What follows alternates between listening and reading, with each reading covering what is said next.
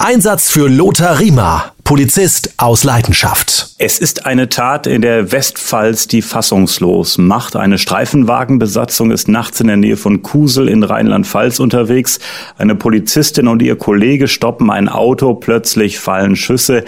Die schießen kann die Streife noch funken. Kurz daraufhin sind die Polizistin und der Polizist tot. Diese Tat erinnert an eine Hinrichtung, sagt Bundesinnenministerin Nancy Faeser. Lothar Riemer, eine 24-jährige Polizistin, ein 29-jähriger Polizist sterben. Das ist wirklich heftig. Ja, also es ist ein Albtraum. Wirklich, also bin zutiefst betroffen. Äh, nicht nur schockiert über diese Brutalität und, und diese Grausamkeit, sondern auch, äh, ich fühle da brutal auch mit. Ähm, mein Gott, und die Angehörigen. Also es ist eine Tragödie auf breiter Front und äh, ich muss auch sagen, es betrifft mich insofern auch zutiefst, weil ich selber sieben Jahre lang Praxisbegleiter gewesen bin. Das heißt, ich habe Praktikanten immer an Bord gehabt, immer ein, ein Vierteljahr und äh, meine größte Sorge war immer, dass wir heil, gesund und munter heimgekommen sind, weil ich hatte ja als Praxisbegleiter immer quasi die Fürsorgepflicht äh, meinem Streifenpartner, Streifenpartnerin gegenüber und gerade wenn du Junge hast, die in der Ausbildung sind, ähm, das ist also eine Katastrophe. Das ist eine Katastrophe. Das heißt, die 24-jährige Polizistin, die war auf der Polizeischule. Soweit ich jetzt äh, den Medien entnehmen kann, war die ähm, im Studium und äh, die müssen ja auch während dem Studium, bei uns ist es ja nicht anders in Bayern, ähm, müssen die ins Praktikum. Das heißt, die fahren normal Streife mit und machen den normalen Streifendienst, normalen Arbeitsdienst mit. Diese Tat jetzt zeigt ja wirklich, wie ähm, gefährlich der Job der Polizei wirklich ist. Ist richtig und äh, vor allem, wie schnell eine Situation, die vielleicht vermeintlich ganz friedlich ausschaut, äh, ins Gegenteil umschlagen kann. Das ist auch immer Ziel auch der Polizeiausbildung und in der Fortbildung dass wir unseren äh, Streifenbeamten, unseren Polizeibeamten draußen vor Ort, dass die dieses Gefühl, dieses Sicherheitsgefühl auch immer präsent haben und immer auch damit rechnen, im Hinterkopf, dass diese Situation, die im Moment ganz friedlich ausschaut, plötzlich eskalieren kann und im schlimmsten Falle äh, zu einer Schießerei, zu einer Messerstecherei oder was immer führt. Und äh, diese Kontrollen, die wir ja tagtäglich zu Tausenden durchführen, äh, die ist zu 99,9 Prozent läuft die in der Regel friedlich ab, aber eben dieses eine Prozent oder wie man immer das festmachen will, führt dann oftmals zu einer Katastrophe.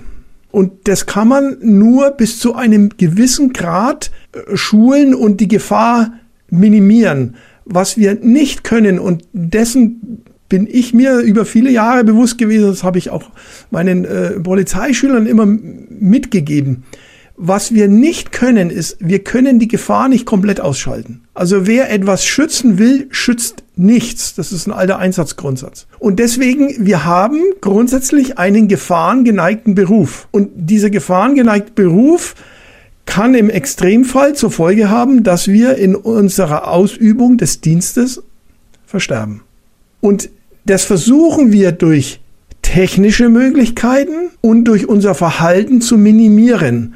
Das heißt, in den letzten Jahren gab es ja viele tolle Verbesserungen äh, mit Einführung der schutzsicheren Weste, mit Pfefferspray, mit sehr guten Taschenlampen und äh, dementsprechenden Holstern und allem drum und dran. Dashcam äh, ist ja in der Frage jetzt, ob es die gibt oder nicht, aber die Bodycam wurde ja in vielen Bereichen jetzt eingeführt. Aber der andere Bereich ist eben, wie kann ich durch mein persönliches Verhalten die Gefahr minimieren? Aber nochmal, ich kann sie nicht ausschließen und es gibt leider Gottes immer wieder Situationen, die man auch nicht trainieren kann, weil das Leben ist nicht so, wie ich mir das vorstelle, sondern das Leben ist, wie es ist. Und die Situationen passieren einfach nicht standardmäßig. Und dieser Fall jetzt in Rheinland-Pfalz, hast du früher, als du noch aktiv im Dienst warst, immer ähm, ja auch mal gebetet. Hoffentlich passiert das bei mir in der Inspektion nicht. Ach, oft, oft. Du, gehst, also ich bin sicherlich jetzt nicht oft bewusst, aber im Unterbewusstsein ja immer, hoffentlich kommst du heil wieder nach Hause. Ähm, und da muss ich jetzt auch mal meine Frau ins Spiel bringen, die ja 38 Jahre mit mir verheiratet ist. Wie ich in Pension gegangen bin, hat die zu mir gesagt, Lothar, jetzt brauche ich keine Angst mehr um dich haben. Die hatte 38 Jahre Angst, dass das Telefon klingelt, dass jemand an der Tür steht oder wie auch immer. Egal in welchen Einsätzen ich war. Sei es in Afghanistan, wo Bombe hochgegangen ist. Alles solche Dinge, wo du immer damit gerechnet hast und deswegen waren wir letztendlich, ich war immer unter Strom. Immer. Und meine Frau sagt auch immer, ihr Polizisten müsst ja immer damit rechnen, dass ihr in so eine Gefahrensituation kommt und es geht an einem ja nicht spurlos vorüber. Das frisst sich ja in der Seele fest. Du hast immer im Unterbewusstsein die Angst, nicht heil nach Hause zu kommen. Die überspielst du, du schaust, dass du es irgendwie unter Kontrolle bringst, aber manchmal ist es leider nicht unter Kontrolle zu bringen. Und dieser schreckliche Vorfall in ähm, Rheinland-Pfalz macht ja nochmal deutlich, wie gefährlich der Job doch wirklich ist und sorgt ja auch nochmal für zum Teil auch Angst, auch wenn man im Grunde genommen von der Westpfalz ein bisschen weiter entfernt ist, weil es kann ja überall passieren, so etwas. Natürlich es ist auch, da muss ich auch wieder eine Lanze, wir hatten uns ja schon mal drüber unterhalten, Philipp, äh, eine Lanze brechen äh, für die Flächenpräsidien oder für die Flächendienststellen.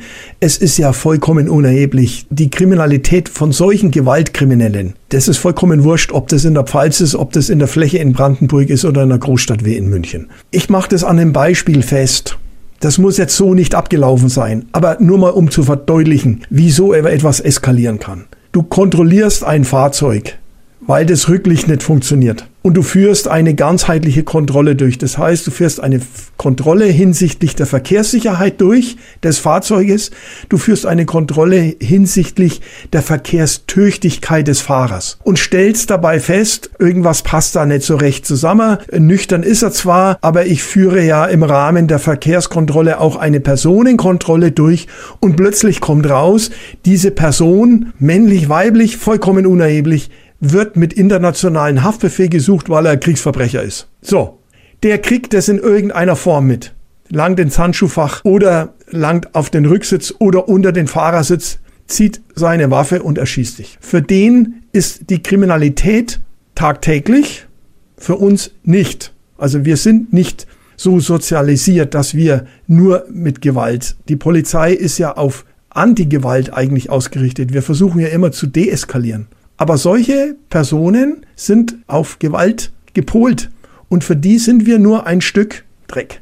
So, wir stehen im Weg. Und dann ist die Frage, ob du da Chancen hast, was dagegen zu tun. Und das kann auch sein, weil ja jetzt spekuliert wird, sind es irgendwelche äh, Wilderer gewesen, weil da wohl im Kofferraum äh, ein Tier war. Philipp, ich sag dir mal, wie das auch sein kann.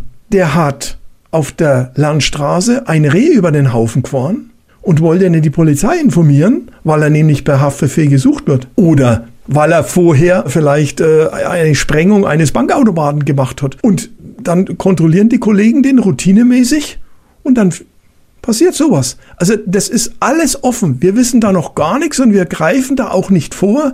Und was wir auch zum Teufel nicht tun, ist, wieso haben die nicht geschossen? Warum haben die das oder das oder das nicht gemacht? Am grünen Tisch wird es alles immer super zerlegt, aber da draußen schaut die Welt ganz anders aus. Und ich habe Dinge erlebt, wo ich im Nachhinein gesagt habe, ich habe einfach nur Glück gehabt, dass ich da lebendig rausgekommen bin. Es hätte mich in zig Situationen auch anders erwischen können. Wichtig ist in der jetzigen Situation einfach erstmal den Täter oder auch die Täter zu finden. Ich meine, es, der letzte Funkspruch, die schießen, schließt ja darauf, dass es mehr als ein Täter war. Ist wohl so gewesen, aber auch da muss man sagen, vielleicht hat der Kollege, die Kollegin in der Hektik die Mehrzahl gebraucht und es war nur einer. Also auch das wissen wir nicht. Auch das möchte ich eben jetzt hier in dem Podcast mal klar machen. Du stehst brutalst unter Strom und du bangst womöglich um dein Leben und da sind die Funksprüche nicht so, wie du diese gelernt hast. Da blärst du einfach was raus. Und da kann sein, dass du statt der Einzahl die Mehrzahl sagst. Wissen wir alles nicht. Wir müssen da, wie es so schön immer heißt, in alle Richtungen ermitteln. Und ich werde einen Teufel tun, äh, da zu spekulieren, sondern ich will damit nur sagen, das kann alles Mögliche sein. Es können auch drei, vier Leute gewesen sein. Das wissen wir ja alles nicht. Die Polizei ist eine große Familie. Ähm, wie ist das bei dir persönlich? Wie nah geht dir so ein Vorfall? Auch jetzt, wo du äh, im Ruhestand bist? Natürlich. Erstens mal einmal Polizist, immer Polizist. Da blutet dir das Herz genauso. Und ähm, das sind Ich sag's ein bisschen theatralisch. Brüder und Schwestern. Die Amerikaner nennen es Brothers and Sisters in Blue. Wir sind die dünne blaue Linie. Wir sind diejenigen, die da draußen vor Ort sind. Und da leidest du wie ein Hund. Egal, ob du den speziell jetzt gekannt hast oder nicht. Was ich ja, ja so beeindruckend finde beim Job einer Polizistin, eines Polizisten, es ist viel Routinearbeit in Anführungsstrichen, auch viel Papierkram oder auf Streife sind es oft äh, kleinere Geschichten. Aber so ein Vorfall wie der jetzt macht einem doch nochmal ganz klar, dass dieser Job wirklich bei allem Alltag eine ganz, ganz, ganz, ganz gefährliche Sache ist. Und ich glaube, das muss man sich, glaube ich, jeden Tag aufs Neue ähm, nochmal klar machen, dass auch sowas wie eine Verkehrskontrolle so enden kann. Richtig, das ist das eine, aber ich möchte noch einen anderen Punkt anbringen. Der Bürger muss sich darüber im Klaren sein, warum die Polizei draußen oftmals so handelt, wie sie handelt, weil wir eben nicht wissen, ob derjenige, diejenige, die wir jetzt kontrollieren, die Krankenschwester oder Erzieherin ist und jetzt ganz geschockt ist, weil die Polizei sie kontrolliert, oder ob wir vielleicht eine schwarze Witwe, also eine Terroristin, kontrollieren, die sich ausgibt als äh, Krankenschwester, Erzieherin oder wie auch immer. Und wir müssen sie, de facto müssten sie so behandeln wie eine Terroristin. Weil sie könnte es ja sein. Wir wissen das ja nicht. Also man muss da immer eine gewisse Gratwanderung auch vollführen und einerseits dem Bürger die Angst nehmen bei einer Kontrolle. Wir sind nicht die Rambos und wir sind auch nicht die Schießwütigen. Aber wir müssen ja trotzdem, weil wir es nicht wissen, mit wem wir es zu tun haben. Und auf der Stirne steht nicht, ich bin ein mit Haftbefehl gesuchter Straftäter. Und ich werde im Notfall von meiner Waffe Gebrauch machen und schieße mir den Weg frei. Das wissen wir doch immer nie. Und man weiß auch nicht, wann und wo so etwas passieren kann. Man könnte jetzt meinen, auch in der riesigen Großstadt ist das Risiko höher. Aber das ist ja auch de facto nicht der Fall, weil so ein Vorfall wie jetzt mit der Verkehrskontrolle kann praktisch überall passieren. Überall. Zu jeder Tages- und Nachtzeit. Es kann im Zug passieren, so wie es passiert ist vor vielen Jahren von Salzburg nach München. Du kontrollierst im Zug und kontrollierst Illegale, äh, die Schwerverbrecher waren und sich den Weg freischießen und einen jungen Polizeibeamten erschießen. Du kontrollierst draußen auf der Straße. Du kommst zu einem Familienstreit. Siehe New York, die zwei Kollegen, die Jungen, auch einer gerade ein halbes Jahr bei der Polizei, werden in New York zum Familienstreit gerufen und werden beide erschossen. Und sowas passiert. Ich habe das am eigenen Leib erfahren, wo Situationen, die eigentlich relativ gut unter Kontrolle waren, plötzlich eskaliert sind und ich im Nachhinein gedacht habe, mein Gott, das darf doch wohl nicht wahr sein. Da bist du ja mit einer Haaresbreite mit dem Leben davon gekommen. Und was ich unter anderem aus unserem Gespräch jetzt mitgenommen habe, ist der Punkt, äh, die Eigensicherung, die technischen Möglichkeiten und auch die Skills, äh, die Handlungsanweisungen, das ist alles viel, viel professioneller als vielleicht noch vor 30, 40 Jahren. Aber das Restrisiko ist immer da auch wenn es minimal ist. Genau, Philipp, so ist es. Äh, wir haben eine, einen Quantensprung in den letzten Jahren in der Ausbildung gemacht. Nicht nur in technischer Hinsicht, sondern vor allem auch im Umgang Eigensicherung, Streifenpartner. Äh, wie nähere ich mich an ein Fahrzeug äh, heran? Äh, wie positioniere ich mich bei einer Personenkontrolle, Abstand halten und so weiter und so fort. Alles das. Aber nochmal, du hast es auf den Punkt gebracht. Alles das schützt dich nicht vor solchen extremen Situationen und dessen muss man sich eben im Klaren sein. Wir haben einen gefahrengeneigten Beruf, der im Endeffekt auch im schlimmsten Fall dazu führt, dass wir unser Leben lassen für den Bürger, für die Sicherheit innerhalb Deutschlands. Eine abschließende Frage. Du warst ja vor deinem Ruhestand zuletzt als Lehrer aktiv, hast äh, Polizistinnen und Polizisten geschult, ausgebildet. Sowas wie jetzt in Rheinland-Pfalz. Ähm, das hättest du wahrscheinlich im Unterricht dann auch thematisiert. Natürlich. Erstens mal hätte ich eine Trauerminute eingelegt so eine Schweigeminute und dann thematisiert man das. Erstens mal war mir immer wichtig, wir haben ja leider öfters solche Fälle gehabt, war mir immer wichtig, den jungen Polizeischülern klar zu machen, Leute, selbst wenn in der Presse irgendwas steht, haltet euch zurück. Brecht keinen Stab über die Kolleginnen oder Kollegen. Erstens mal kennen wir nicht die genauen Hintergründe und zweitens wissen wir alle nicht, wie wir in extremen Situationen reagieren Und darum, wir brechen nicht den Stab. Und dann natürlich auch über so ein Thema, gefahrengeneigter Beruf, was sagt das aus, was hat es für Auswirkungen, was können wir dagegen tun, das wird natürlich thematisiert, ganz klar. Und Lothar, es geht ja auch um Trauer auf der einen Seite und um Angst, dass mir sowas vielleicht auch mal passiert auf der anderen Seite. Natürlich, das muss man den jungen Menschen auch nehmen, denn die Angst lähmt dich. Wenn du heute nur vor lauter Angst an eine Kontrolle gehst, dann bist du ja gelähmt, eingeschränkt, geistig wie körperlich. Das lähmt dich ja.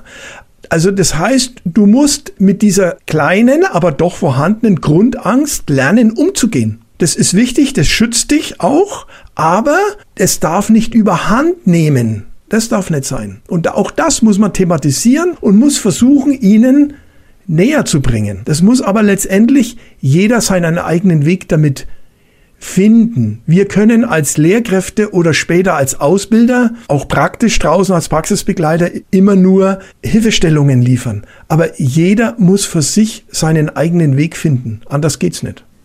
Lothar, heute ist der 31. Januar, der Tag der Tat. Wir können die Tat jetzt nicht rückgängig machen, aber ich glaube, unser aller Wunsch, den Täter oder die Täter jetzt möglichst schnell zu finden. Ist richtig, aber auch darüber muss man sich mit dem Klaren sein, es kann passieren, dass wir sie nicht erwischen. Das ist einfach so. Wichtig wäre jetzt auch, und das wird mit Sicherheit passieren, ohne über die Kolleginnen und Kollegen an Stab zu brechen, sondern das ist wichtig. Diese Einsätze werden immer nachgearbeitet. Das heißt, da wird genau rekonstruiert, wie ist es abgelaufen. Und nochmal, ohne irgendwelche Vorwürfe zu machen, aber zu sagen, wenn sowas wieder passieren sollte, reagiert vielleicht in der Situation anders oder besser oder wie auch immer. Wir können nur aus Fehlern lernen. Und deswegen ist es so wichtig, bei der Polizei nennt man sowas Einsatznachbesprechung. In so einem traurigen Fall, das ist, das ist das Super-GAU, da brauchen wir nicht reden. Aber trotzdem darf es nicht dazu führen, dass wir in Trauer erstarren. Wir müssen weitermachen. Und ich zitiere jetzt mal meinen Freund Peter Müller. Der ist Bundespolizist, mein Ausbilder gewesen auch. Der ist zweimal mit dem Diensthubschrauber abgestürzt. Stell dir das mal vor. Und einmal bei einer großen Übung. Und dann war die Frage, hören wir mit der Übung jetzt auf, weil da auch ein Hubschrauberpilot verstorben ist. Und dann hat die Einsatzleitung gesagt, nein, wir machen weiter. Wir können nicht jetzt in eine Agonie verfallen. Wir können trauern, aber wir müssen weitermachen. Dashcam Bodycam, also eine Kamera im Auto, die aufzeichnet, eine Kamera an der Frau, am Mann, die aufzeichnet. Ähm, was hältst du davon? Ich bin ja noch eine ganz andere Generation äh, ohne Kameras. Das ist, äh, ich bin da zwiegespalten und ich habe viele Gespräche mit Kolleginnen und Kollegen geführt, die auf der Straße draußen waren, auch als ich noch aktiv war. Es hat sicherlich eine präventive Wirkung dass man weiß, oh, ich werde aufgenommen und es wird dokumentiert und es entlastet ja sehr oft auch die Polizisten draußen auf der Straße, weil man das dokumentiert hat. Mai, auf der anderen Seite, Gewaltverbrecher nehmen darauf natürlich keine Rücksicht. Denen ist es vollkommen wurscht. Das war das Thema Bodycam. Die Dashcam ist ja ein im Fahrzeug befindliches befindliche Kamera. Kennt man aus den USA. Die in den USA Standard ist, weiß ich, ich habe ja viele Kolleginnen und Kollegen und wir haben uns da oft drüber unterhalten. Das hat sicherlich auch seine Berechtigung, gerade wenn das Fahrzeug vor mir hält und ich kann das dokumentieren. Was es nicht verhindern wird, meiner Meinung nach, sind Gewaltverbrechen. Du kannst vielleicht den Täter eher überführen, wenn du ihn erwischt oder die Täterin. Wir müssen immer gendern ein bisschen. Ne? Also, es gibt ja gewaltbereite Frauen genauso, die dich über den Haufen schießen. Aber das wird die Dashcam nicht verhindern. Also eine gefühlte Sicherheit nur. Das ist ja eine subjektive Sicherheit, aber ich glaube nicht subjektive Sicherheit für den Kollegen. Also ich würde mit Dashcam mich deswegen nicht sicherer fühlen, weil ich eine Kamera äh, im Fahrzeug habe oder weil ich eine Bodycam an meiner Schutzweste habe. Denn wenn heute einer das Messer zückt und mich abstechen will, dann tut er das. Und nicht hält sich ab und sagt, uh, uh, da ist eine Kamera. Weil das sind in der Regel Impulstaten. Die passieren aus dem Impuls heraus. Die, die nicht aus dem Impuls heraus passieren, wo Polizisten wie in Dallas sechs oder acht Polizisten abgeschossen werden wie die Rehe, die sind ja sowieso von weiter her mit äh, Präzisionsgewehren und so weiter abgeknallt worden. Das muss man ja so sagen, die sind abgeknallt worden. Also nochmal abschließend, eine Tat, die aus der Situation heraus passiert, wird nicht verhindert, nach meinem Dafürhalten von einer Bodycam. Oder einer Dashcam. Oder im Fahrzeug von einer Dashcam. Und Lothar, es gibt einen schnellen Fahndungserfolg. Im Fall der zwei erschossenen Polizisten haben Ermittler einen Mann festgenommen. Es handelt sich um den gesuchten Tatverdächtigen. Die Polizei hatte ja am Nachmittag der Tat mit einem Foto nach dem Mann gefahndet. Und auch der Komplize des Mannes wurde festgenommen. Also Lothar, das ging ja wirklich Schlag auf Schlag am Tag der Tat. Morgens ist die Tat passiert und am späten Nachmittag, frühen Abend schon ein Fahndungserfolg. Ja, es ist äh, keine Frage. Das ist natürlich super, trotz aller Tragödie. Ähm, spricht es natürlich äh, für die Qualität äh, der Polizeiarbeit auch in der Hinsicht, wir kennen natürlich jetzt nicht die Umstände, was auch schon letztendlich bekannt war, aber das ist keine Frage, eine tolle Geschichte ähm, und je schneller diese fürchterliche, äh, grausame Tat aufgeklärt wird, umso besser ist es. Ähm, ich möchte noch auf eine Tatsache zu sprechen kommen. Die Polizei hatte ja ein Fahndungsfoto veröffentlicht und wenn ich mir das so anschaue, stelle ich fest, ähm, man sieht's dem Mann nicht an. Also es ist ja immer noch ein Verdächtiger, das muss alles noch aufgeklärt werden, aber man kann oft nicht hinter den Menschen schauen. Und das ist ja auch das, was du in dieser Podcast-Folge ähm, gesagt hast. Ne? Man muss ja immer auf der Hut sein. Wer verbirgt sich dahinter, hinter dem Gesicht? Genau, das ist das äh, Grundproblem. Es hat niemand auf der Stirne geschrieben und selbst der Familienvater, der, äh, sage ich mal, 45 Jahre brav und treu alles äh, auch zu Hause gut gemacht hat, äh, durch bestimmte Situationen äh, rastet der plötzlich aus, wie auch immer. Und, und wenn man als Polizei genau in dem Moment in die Quere kommt, dann kann es eben passieren, dass Dinge passieren, wo du sagst, das hätten wir uns nie vorstellen können. Und wir wissen auch nicht bei dem oder den Tätern, was da letztendlich jetzt im Hintergrund auch alles abgelaufen ist. Ne? Das werden dann die kommenden Tage zeigen. Natürlich, genau. Und da wird jetzt äh, genauestens ermittelt. Befragungen etc. Die polizeiliche Maschinerie, die läuft da jetzt äh, auf Rollen und Hochtouren. Und deswegen habe ich da vollstes Vertrauen. Das läuft alles professionell jetzt ab. Lothar, danke für deine Einschätzungen und bis zum nächsten Mal. Ich danke dir für die Möglichkeit, dieses aktuelle Thema auch mal ein bisschen in die Breite zu bringen. Und ich trauere um die beiden und ich fühle mit den Angehörigen.